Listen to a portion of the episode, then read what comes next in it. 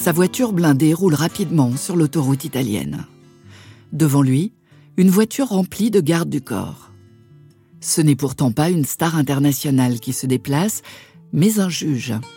Giovanni Falcone et sa femme Francesca reviennent de l'aéroport de Palerme en Sicile. Ils sont habitués à tout ce remue-ménage, à tout ce déballage de sécurité autour d'eux. Cela fait quelques années qu'ils sont protégés, quelques années que le juge Falcone se bat contre la mafia. Il connaît leur force de frappe, il sait qu'il peut mourir, être kidnappé, torturé à chaque instant particulièrement dès qu'il pose le pied sur leur territoire, la Sicile. Mais il ne veut pas vivre dans la peur. Alors, dans sa Fiat Croma, il discute gaiement avec son épouse de ce qu'ils mangeront ce soir, de la dernière affaire en cours, du printemps qui met du temps à arriver. L'horloge de la voiture indique 17h56. Nous sommes le 23 mai 1992. Gioacchino La Barbera, membre actif de la Cosa Nostra, sous-fifre de Totorina, regarde la route depuis la colline. À 17h57, il appuie sur ce bouton qui lui brûle les doigts depuis quelques minutes. Sous la route, dans un tunnel d'évacuation d'eau, sont dissimulés 400 kilos d'explosifs. Le bitume explose. La déflagration crée un gouffre de 10 mètres. Les deux voitures sont pulvérisées. Les trois agents de sécurité, le juge Falcon et son épouse, sont tués. Podcast Story. La mafia, cinq lettres et tellement de légendes, de croyances, de clichés parfois. Le parrain, la drogue, Naples, la Sicile. Derrière ces mots, on entend la guitare tremblante de la musique de Nino Rota. On entend les cigales, la voix de Marlon Brando, l'accent italien. On voit De Niro, les costards des années 20, le sang des vendettas, les corps criblés de balles. Mais que cache vraiment ce nom utilisé dans tous les pays et depuis des siècles? Xavier Refer, criminologue spécialisé dans la mafia, nous en donne une définition. C'est une société criminelle qui a la particularité euh, d'être de nature aristocratique, c'est-à-dire que dans le milieu criminel, elle réunit des éléments entre guillemets d'élite et euh, son histoire se perd dans la nuit des temps. La mafia est la seule entité criminelle qui a passé le cap d'une génération et qui euh, peut durer des siècles. Ils sont très peu nombreux. Mais alors, qui sont-ils et quels sont les critères particuliers pour rentrer dans cette organisation secrète? Ce sont des gens qui sont choisis euh, selon des critères extrêmement sélectifs pour être dans la mafia sicilienne, qui est celle qui a donné naissance à toutes les autres. Il faut être sicilien, il faut être catholique. On n'a pas le droit d'y entrer quand on a euh, des, des, particularités à la mode comme l'homosexualité, etc. Le chef de la mafia sicilienne, euh, le précédent, Bernardo Provenzano, euh, commençait toujours ces petits messages qu'il envoyait pour... Euh, ils se servent jamais de moyens audiovisuels, naturellement. Ils envoient des petits messages microscopiques euh, transportés dans la poche par, par des coursiers. Et ça commençait toujours par une invocation au Jésus-Christ au sein du paradis, etc. Alors, c'est plus ou moins vrai euh, selon, évidemment, la mafia qui est pas catholique, mais ce sont toujours des gens qui ont des rapports extrêmement étroits avec la religion et la tradition.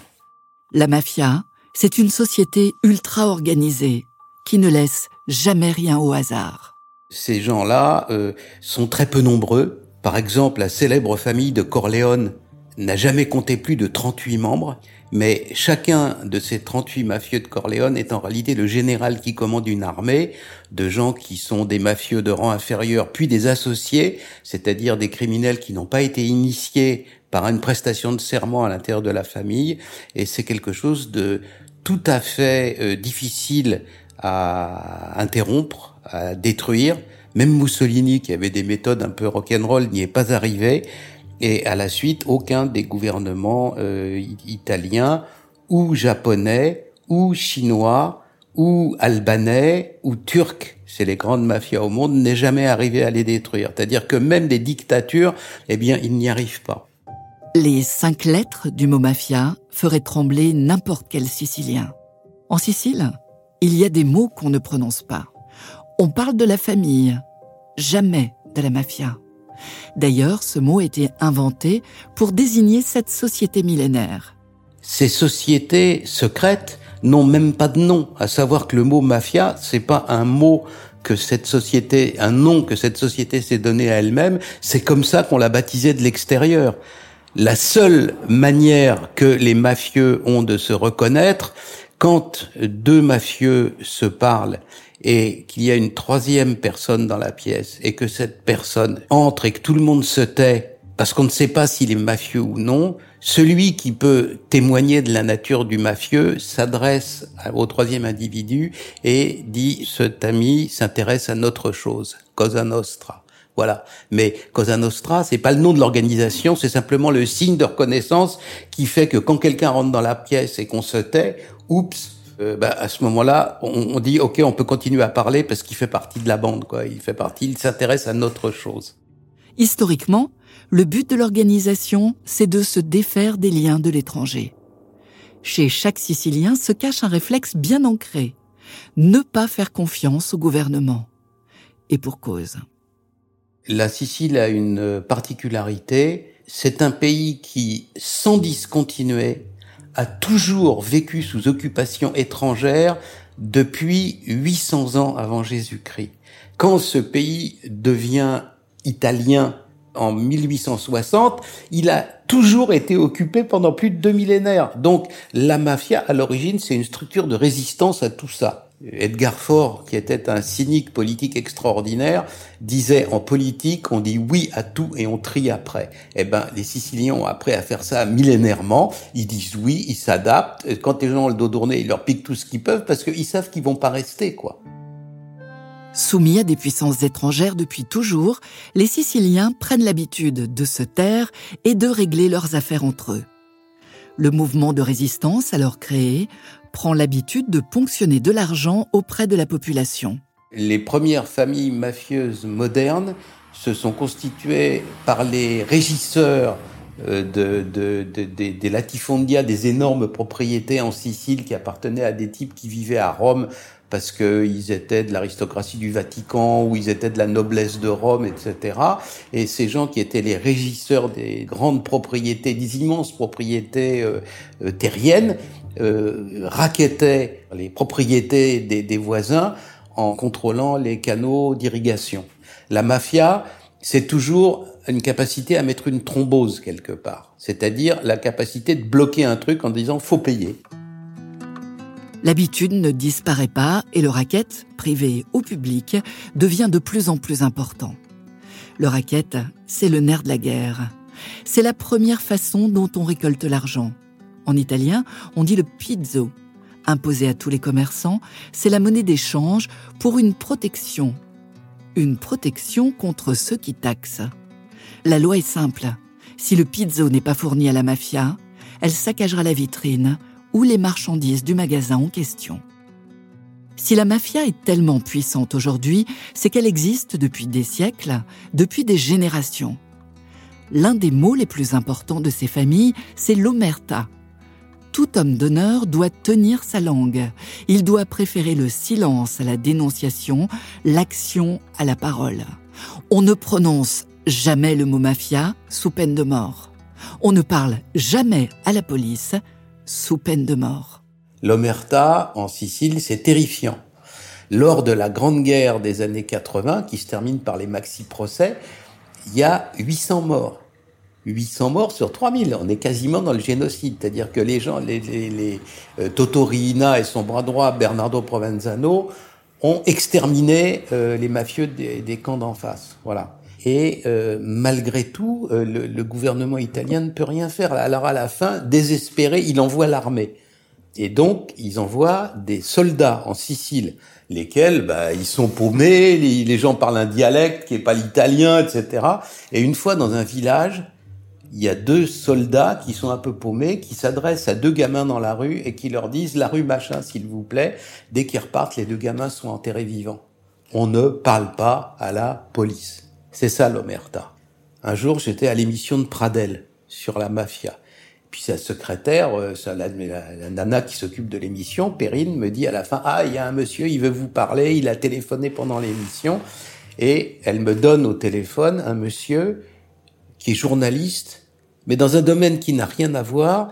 Il est journaliste dans la revue Vin de France. Il s'occupe d'énologie. Il me dit, je reviens de Sicile, je peux vous voir, j'ai été témoin d'un truc. Bon, je dis, ouais, venez prendre un café. Donc, voilà, il vient prendre un café. Et puis, il me raconte l'affaire suivante. Ils veulent faire une, une émission, enfin, un article, une étude dans les, vins de France sur euh, le vignoble de Sicile. Le vignoble de Sicile, il est à l'ouest de l'île. L'épicentre mafieux, Corleone, Trapani, c'est à l'ouest. Alors, euh, il va à Palerme. La nana de la chambre d'agriculture euh, euh, lui dit bah écoutez, je vais vous accompagner en voiture. bon, et vous allez visiter les vignobles et puis parler avec les gens. Je traduirai. Bon. Et un soir, ils arrivent dans un petit village à l'ouest de la Sicile. Alors, euh, la nana avait naturellement prévenu du passage du journaliste français. Donc, il y a le maire, euh, il y a le curé du village, il y a le mec du crédit agricole du coin, il y a le vigneron. Il a mis des bouteilles sur des tonneaux. Enfin, ils ont fait des, des, olives. Enfin, voyez le, la petite réception chez le vigneron, quoi, pour goûter ses vins. Et ils sont en grande conversation. Et puis, d'un seul coup, cet homme qui tourne le dos à la porte et puis qui regarde les, ses, ses convives voit les les gens qui sont en face de lui blêmir, se taire, et il me dit, euh, le diable venait de rentrer dans la pièce. Alors il se retourne et il y a un petit vieux qui vient de rentrer, un petit vieux. le pan de chemise qui pend, des espadrilles, la casquette. Euh, et puis il s'approche du centre de la pièce, il s'adresse au maire du village. La nana traduit euh, en lui parlant à l'oreille, en disant ah, vous savez, je suis un vieil homme, et on m'a dit qu'il y avait une petite je suis tellement fier du bon travail que vous faites, le vin ici est tellement bon, je vais trinquer. Alors il prend un verre, il lève et puis il repart au bout de cinq minutes. Ça dure cinq minutes. Encore dix minutes après, les gens sont raides, pétrifiés. La conversation reprend péniblement, puis tout le monde se disperse. Et une fois qu'ils sont partis dans la voiture, euh, le journaliste s'adresse à la nana qui est de Palerme, mais qui est pas du tout du coin. Il lui dit, qu'est-ce que je viens de voir là? Qu'est-ce qui vient de se passer? La nana reste silencieuse pendant longtemps et après ça, elle lui dit, il y a des mots qu'on ne prononce pas en Sicile. Vous avez vu le véritable propriétaire de ce domaine. Je peux pas vous en dire plus. En Italie se distinguent trois grandes familles mafieuses. Au nord, il y a la Camorra, la mafia napolitaine. À la différence des autres organisations mafieuses italiennes, elle ne vit pas sous une hiérarchie globale. Du coup, régulièrement, différentes factions se livrent des guerres sanglantes. Au sud, c'est la Ndrangheta, la mafia calabraise. Enlèvement, trafic de cocaïne, la Ndrangheta compterait 7500 hommes. Pourtant, elle reste moins connue que ses deux sœurs. Elle s'est restée discrète. Comme pour la Cosa Nostra, les affaires sont familiales et l'omerta puissante. La troisième, la sicilienne, c'est la Cosa Nostra. C'est la mafia légendaire, la plus connue. Elle est surnommée la Piovra, la pieuvre, pour ses réseaux tentaculaires. Elle est considérée par de nombreux spécialistes comme l'organisation criminelle la plus influente en Europe jusqu'à la fin du XXe siècle. De 1986 à 1987 à Palerme se déroule un maxi-procès contre la Cosa Nostra sicilienne. 338 accusés sont condamnés. Quelques années plus tard, le juge du procès, Giovanni Falcone, est victime d'un attentat alors qu'il rentre de l'aéroport avec son épouse Francesca. Deux mois plus tard, Paolo Bersellino, deuxième juge du maxi-procès, est tué lors d'un attentat à la voiture piégée sur les routes de Palerme. La mafia italienne se développe aux États-Unis à la fin du 19e siècle en profitant de la négligence de l'État pour les immigrés. Ce sont des pauvres gens. Ils ne brassent pas beaucoup d'argent. La police ne s'intéresse pas à eux. À New York, mais aussi à Chicago ou à Los Angeles, les Siciliens reçoivent une lettre anonyme signée d'une main gantée, la manonera, une demande de rançon, sinon c'est l'assassinat. C'est pendant la guerre de sécession, précisément en 1863, à la Nouvelle-Orléans, où euh, dans le journal de la Nouvelle-Orléans, en 1863, la Nouvelle-Orléans vient d'être conquise par les nordistes. Euh, la guerre tourne mal pour le Sud et une des premières grandes victoires des nordistes, c'est d'arriver et de bloquer le port de la Nouvelle-Orléans, qui était naturellement un port très important pour les sudistes. Et donc, il se crée une période de désordre. Et dans la période en question, un des nouveaux journaux euh, fondés à la Nouvelle-Orléans après l'arrivée des nordistes euh, dit euh, dans une nouvelle brève, euh, il y a des Siciliens qui viennent de s'installer et raquettent tout le monde. Voilà. Donc c'est la première fois où il y a, et c'est le début de la première famille mafieuse sur le sol américain. Elle s'appelle la famille Marcello, M-A-R-C-E-L-O, et elle existe encore. La famille Marcello aurait fomenté l'attentat de Kennedy un siècle après cet article de presse. La politique et la mafia une affaire de longue date qui a pu changer l'histoire, celle avec un grand H. Pendant la Seconde Guerre mondiale, Lucky Luciano est encore plus influent qu'Al Capone, mais il purge une peine de 30 ans de prison aux États-Unis. Il va aider les Américains à débarquer en Sicile et en Italie pour attaquer le régime fasciste de Mussolini. Lucky Luciano est dans un pénitencier à côté de New York et il est approché par des gens de la Maison Blanche en disant euh, si on va euh, débarquer en Sicile, comment ça se passe avec tes copains là-bas?